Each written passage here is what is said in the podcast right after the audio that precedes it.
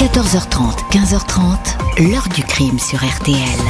Jean-Alphonse Richard. On a alerté pour une découverte de cadavre euh, par pendaison à son domicile. Il n'y avait pas de désordre particulier euh, dans le salon. La victime ne présentait pas non plus de blessures défensives ou quoi que ce soit. Il n'y avait pas d'autres lésions traumatiques suspectes. Quand on est parti de là, euh, la thèse du suicide pouvait aussi être tout à fait plausible.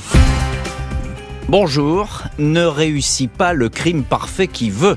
Et pourtant, le suicide du riche homme d'affaires allemand Drost Notov, retrouvé pendu dans sa villa de la Côte d'Azur au début de l'automne 2011, a bien failli faire illusion le geste d'un homme déprimé qui n'avait plus foi en l'existence. C'était sans compter sur le flair d'enquêteurs suspicieux qui vont s'intéresser de près à d'infimes détails, un peu comme le ferait l'inspecteur Colombo. Le nœud de la corde qui a enserré le cou de la victime va ainsi guider les gendarmes sur la piste d'un couple improbable, à savoir une intello effacée, l'ancienne compagne de la victime, et un artiste peintre babacool qui se présente comme le nouveau Pablo Picasso. Les investigations longues, discrètes, méticuleuses vont s'attacher à relever le moindre faux pas de ce couple qui n'a vraiment pas la dégaine de criminels chevronnés. Ces amoureux sont-ils réellement des diaboliques Dans lequel de ces cerveaux a germé l'idée de cette sombre expédition Question posée aujourd'hui à nos invités. 14h30, 15h30. L'heure du crime sur RTL. Dans l'heure du crime aujourd'hui, nous ouvrons l'affaire Drost Notov, cet Allemand qui a bâti une jolie fortune dans l'industrie du divertissement, coulé des jours heureux sur la côte d'Azur. On le croyait en forme, on se trompait. À l'automne 2021, on le retrouve suicidé dans la maison qu'il occupe. Ce lundi 26 septembre 2011, aux alentours de 18h, le propriétaire d'une villa de l'avenue de la Marne, à Aise, village perché entre Nice et Monaco, gare sa voiture devant la demeure. Il est venu faire quelques travaux dans cette habitation dont les volets bleus s'ouvrent sur la Méditerranée. Trois jours auparavant, le propriétaire a prévenu son locataire qu'il passerait.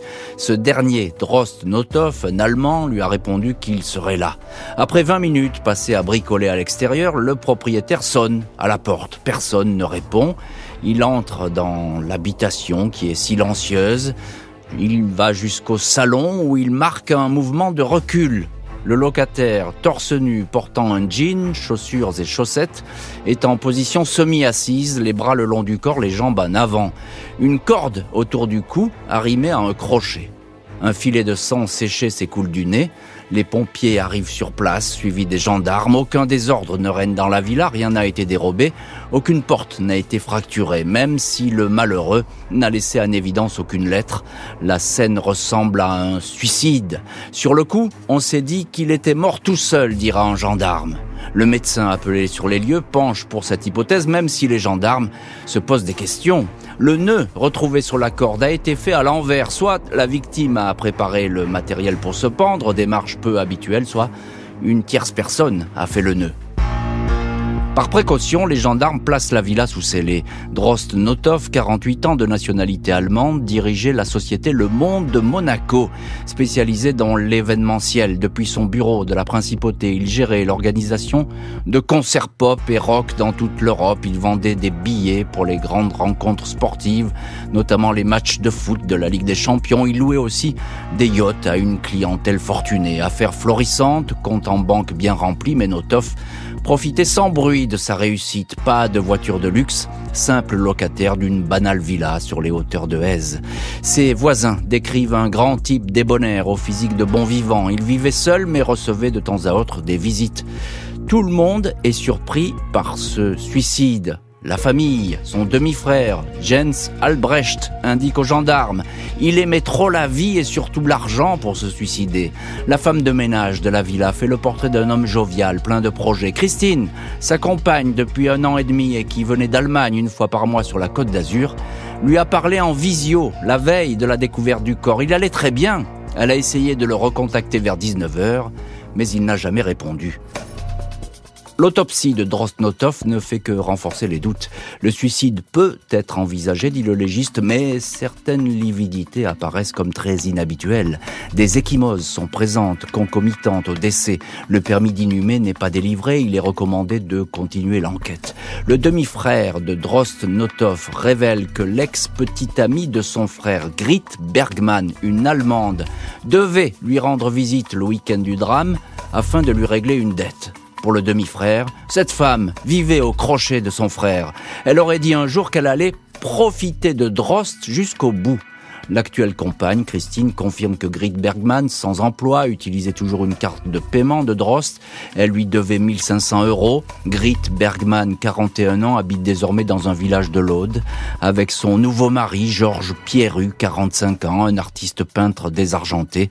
Le couple ne travaille pas et tire le diable par la queue. Un couple dans la ligne de mire, d'autant plus que l'ex-compagne doit hériter de la fortune de l'homme d'affaires. 6 octobre 2011, les gendarmes sont alertés de l'existence d'une lettre testamentaire signée par Drost Notov. Elle a été adressée sans autre précision à un notaire de Monaco. L'Allemand y fait part de son intention d'en finir avec la vie. Il lègue tous ses biens, 600 000 euros en liquidité, et sa voiture, qui est pourtant au nom de son demi-frère, à Grit, dont il est séparé depuis deux ans. Pas un mot pour sa famille, ni pour la nouvelle compagne, Christine, avec qui il projetait pourtant d'acquérir une maison à Aise ou à Munich. Les enquêteurs confient la lettre à une graphologue, courrier comparé à l'écriture de Drostnotov. La spécialiste affirme que la victime n'est pas l'auteur de cette fameuse lettre, fin octobre. Un autre demi-frère de la victime, Hans Joachim Becker, confirme que Drost n'a pas pu se suicider par pendaison car il était trop fainéant pour cela et surtout, il n'aimait pas souffrir. À propos de la lettre testamentaire, il se dit surpris que celle-ci commence par ma chère Gritty. Drost n'employait jamais le terme Gritty pour Grit, Bergman, Becker, s'étonne encore des nombreuses fautes d'orthographe alors que son frère n'en faisait jamais. Enfin, Notov signait toutes ses lettres privées par son prénom et non par son nom. Les gendarmes localisent sans difficulté Grit Bergman qui habite le village d'Esperaza, dans l'Aude, à une cinquantaine de kilomètres au sud de Carcassonne. Cette Allemande, totalement inconnue de la justice dans son pays et en France, est une intellectuelle qui parle trois langues et se passionne pour l'Égypte ancienne. Georges Pierru, son mari, a lui déjà été condamné pour escroquerie, falsification de chèques, non-paiement de passion alimentaire. Il a été marié et a deux enfants, Pierru, gardien de nuit, signe ses toiles sous le pseudonyme de Géo, aucun succès, même s'il raconte à qui veut l'entendre qu'il a passé son enfance sur les genoux de Pablo Picasso, le maître qui aurait suscité sa vocation. 17 février 2012, les gendarmes veulent interroger Grit Bergman au sujet de la lettre. Pierru leur répond que Grit n'est pas là et qu'elle ne parle pas un mot de français. Pierru est rapidement questionné. Il ne se souvient pas s'être rendu à Aise au mois de septembre 2011. Or, les enquêteurs savent déjà que le 25 septembre, vers 18h, son téléphone a borné sur la commune. 6 août 2012, presque un an après la mort de Drosnotov, le procureur de Nice ouvre une enquête pour homicide volontaire et tentative d'escroquerie. Les vérifications se poursuivent dans la plus grande discrétion. Le notaire de Monaco, qui a reçu la lettre testamentaire, indique qu'il ne connaissait pas Notov. Il précise que le 13 octobre, une femme, Grit Bergman, a contacté l'étude notariale au sujet de ce fameux testament. Il lui a été confirmé qu'elle était bien la légataire universelle. 20 mars 2013, le couple Bergman-Pierru est entendu en qualité de témoin. Ils reconnaissent qu'ils se sont bien rendus à Aise. Le 25 septembre, Georges Pierru avait un rendez-vous à Saint-Tropez. Il en a profité pour accompagner Grit chez Drost Notov. Elle voulait effectivement le rembourser et régler sa dette. Mais quand ils sont arrivés à la villa, eh bien, il n'y avait personne. La porte est restée close. Georges Pierru et Grit Bergman vont donc être placés en garde à vue et livrer des aveux dans le désordre.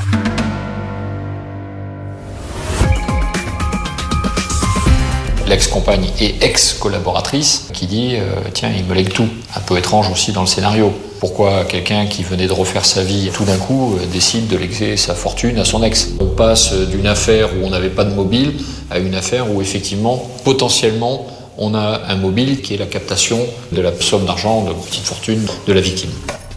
20 janvier 2015, Grit Bergman et Georges Pierrus sont interrogés dans les locaux de la gendarmerie de Nice. L'ancienne compagne confirme être venue à Aise avec Pierru le 25 septembre pour y rencontrer Drost. Elle répète qu'il n'était pas là. Elle dit avoir été surprise en recevant après la mort la lettre de Drost lui demandant de contacter un notaire de Monaco puis apprendre qu'elle héritait de sa fortune. C'était inhabituel, commente-t-elle. Elle dément avoir rédigé le testament, mais au fur et à mesure des questions, la femme se trouble. Elle est incommodée, elle se met à vomir, comme si son corps tout entier se vidait de secrets longtemps accumulés, dira un témoin de la garde à vue. Elle raconte tout d'abord que Pierru, qu'elle avait laissé dans la villa, est ressorti avec l'horreur sur sa figure. Il venait de tuer Drost. Après 24 heures de garde à vue, Grit Bergman revient sur ses déclarations. Elle indique que Georges et elle voulaient tuer Drost. Elle ne supportait plus cet homme qu'elle décrit comme avide d'argent, obsédé sexuel. Georges a utilisé une baramine pour appuyer sur la gorge et l'étouffer. Notov a essayé de s'enfuir, il a reçu des coups, il ne respirait plus. Ils l'ont pendu pour simuler une scène de suicide. Face aux gendarmes, Georges Pierru, le mari, évoque lui un accident, une dispute où le ton est monté. Pierru est en pleurs. Il va changer plusieurs fois de version. Il affirme qu'il a écrit la fameuse lettre testament sous la dictée de Grit. À sa connaissance, tout le monde l'a surnommé Gritty. C'est pour cela qu'il l'a appelé ainsi dans la lettre. Il reconnaît avoir rapporté avec lui la baramine et la corde qui ont servi au crime. Le mobile serait bel et bien l'héritage. Grit Bergman et Georges Pierru ont avoué. L'enquête n'est pas bouclée pour autant, mais le procès aux assises paraît inévitable. Lundi 5 novembre 2018, Georges Pierru, 52 ans, entre en trébuchant dans la salle de la cour d'assises des Alpes-Maritimes à Nice, suivi par Grit Bergman, 48 ans, longs cheveux blonds, les mains serrant des mouchoirs en papier. Tous deux contestent l'assassinat. Je n'ai pas planifié la mort de Dross, je n'étais pas d'accord avec lui, mais ce n'était pas une raison pour le tuer, annonce Grit Bergman. Georges Pierru lui emboîte le pas. J'ai avoué des choses que je n'ai pas faites, dit-il. Le procès s'enlise dans les contradictions, les réponses floues des accusés, des digressions qui n'en finissent pas. Après quatre jours de débat, le président de la Cour s'impatiente. Selon lui, la lettre testament est la signature de la préméditation. Aviez-vous l'intention de tuer Monsieur Notov Grit Bergman répond en allemand, Nein. Puis elle finit par craquer, en pleurs. J'ai menti aujourd'hui, j'ai peur de la peine, j'ai peur de perdre la tête. Je n'ai plus d'avenir. Georges Pierru tente de faire diversion. Il continue à évoquer des pistes fantaisistes, des mafieux de l'Est, et son épouse mythomane, la thèse de l'accident. Puis, il finit par céder. Comment une personne comme moi en trois semaines décide de faire ça? Cette idée de tuer Notov m'a été mise dans la tête. Pierru raconte que Grit a porté le premier coup, puis il a fait le reste. Il était à terre, inanimé, je l'ai secoué, j'ai vu ses yeux, cette femme m'a fait perdre la tête, assure Pierru.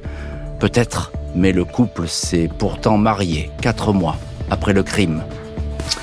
Après une semaine de procès, l'heure du verdict va sonner. 12 novembre 2018, après une semaine de débat, les jurés des assises des Alpes-Maritimes rendent leur délibéré. Grit Bergman et Georges Pierru sont tous deux condamnés à 25 ans de prison pour l'assassinat de Drost Notov.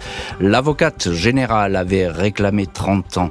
L'avocat de Georges Pierru, maître Julien Darras, se dit satisfait de cette décision. L'avocate de Grit Bergman, maître Sabria Mosba, est nullement surprise par le verdict. Il faudra du temps à ma cliente pour digérer tout ça et se reconstruire, dit-elle. La famille de Drost Notov n'avait jamais cru au suicide. Elle sait désormais qu'il s'agit bien d'un crime, même si les accusés, dans leur souci permanent de se dédouaner, ne se sont jamais accordés sur le mobile et le scénario exact de l'assassinat dans la villa posée sur les hauteurs d'Aise. L'heure du crime, présenté par Jean-Alphonse Richard sur RTL.